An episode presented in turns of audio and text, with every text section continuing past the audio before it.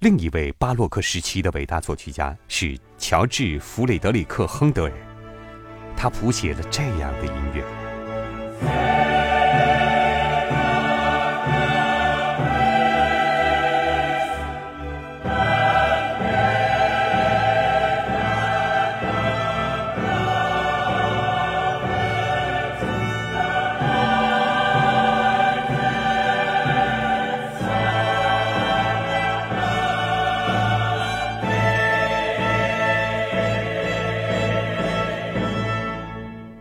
同样出生于一六八五年，显然这是非常精彩的一年。不过与巴赫不同，他的父亲对音乐完全不感兴趣。有这样一个故事，说的是亨德尔的母亲将一架键盘乐器偷偷运上家中的阁楼，这样年轻的亨德尔就可以学习演奏而不被父亲发现。亨德尔八岁时，一位贵族在教堂里听到他演奏管风琴。并为亨德尔接受正规的音乐课程而支付费用，而三年后，那位老师也表示，自己已经没有什么能够教给这个男孩了。这似乎就是亨德尔接受的最后一次音乐课程。几年后，亨德尔作为音乐家受雇于一位居于德国的汉诺威亲王，他被给予一年的假期前往伦敦，在那里，他创作了一些歌剧和其他作品。但是他逾期不归，并且认为自己也许根本不应该回去，这样就不必面对亲王的愤怒。而没有子嗣的安妮女皇去世后，能即位新任英国国王的只有那位亲王。因此，亲王被加冕时，亨德尔一定相当不安。但由于他是如此杰出的一位作曲家。也幸亏他在伦敦生活和工作的一年中，创作了他最伟大的音乐。亲王在成为乔治一世之后，原谅了亨德尔的去而不返。作为乔治一世的御用作曲家，亨德尔创作了很多皇家题材的作品。一七一七年，他为王室在泰晤士河上的一次盛大游船活动，特别创作了水上音乐。这些辉煌的音响。必定伴随着一个非同寻常的场面，可以想象一下，这在今天看起来会是怎样的场景？王室成员们乘着游方在河中畅游，一些人希望继续他们的航行，一些人正在尽力克服晕船的感觉，另一些人则为了能够完整的欣赏乐队演奏而挤入其他一些正在演奏这部新作的游方。作品。在这样的情况下演出，可能会非常非常失败，但事实并非如此。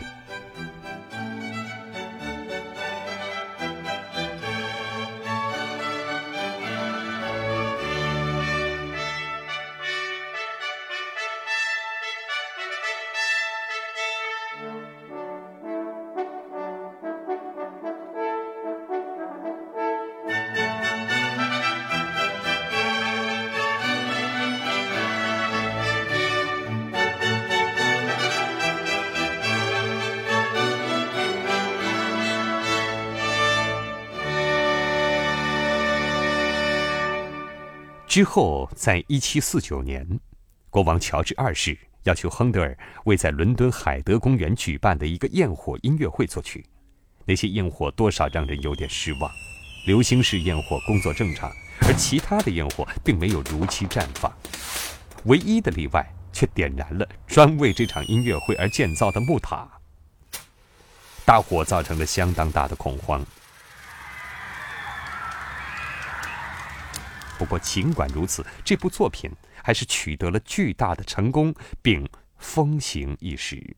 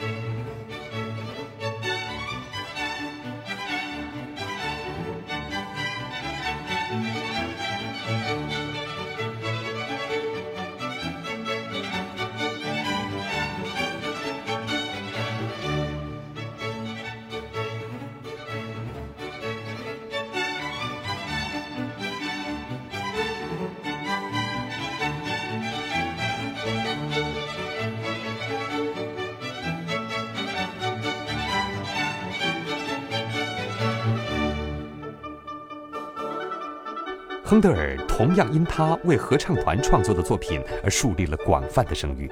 他的《弥赛亚》也许是现在最常演唱的合唱作品，在圣诞节和复活节的时候定期在世界各地演出。尽管《弥赛亚》长达两个半小时，创作所有这些音乐却仅仅花费了亨德尔二十四天的时间。以下是这部作品的著名片段：《哈利路亚大合唱》。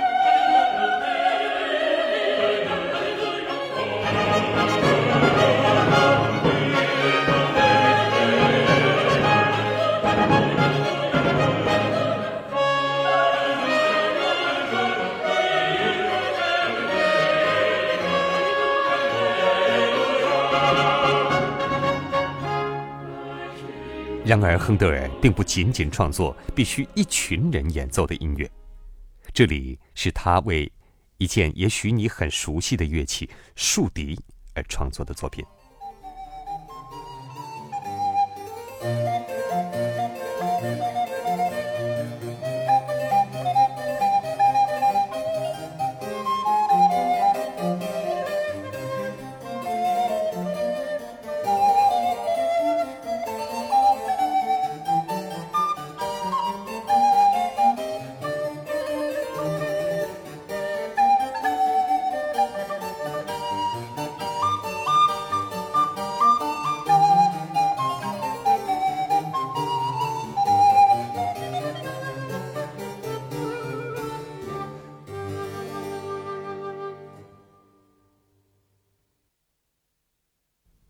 就像亨德尔和巴赫都是伟大的作曲家一样，他们也都是优秀的管风琴演奏家。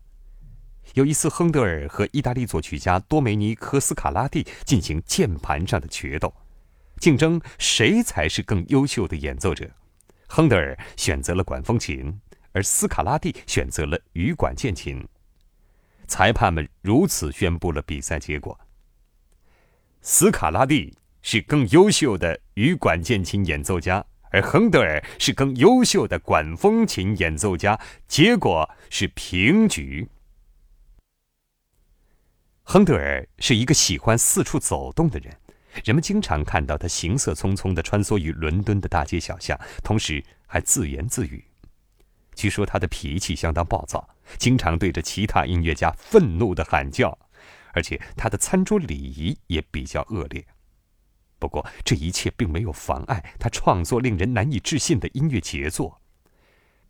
他去世后被安葬于威斯敏斯特大教堂，有三千人出席了他的葬礼。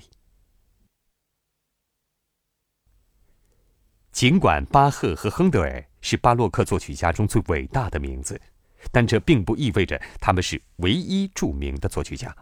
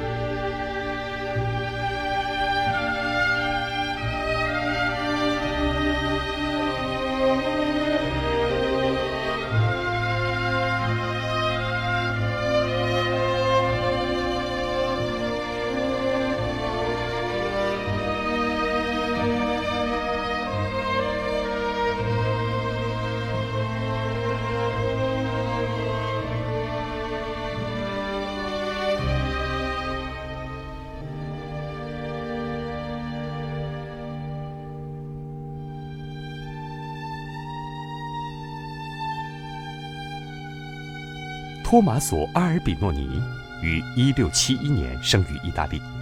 现在他几乎仅仅由于他创作的管风琴和弦乐柔板而为人所知。但问题是，他并没有创作这部作品，或者说，至少他并没有完成过的。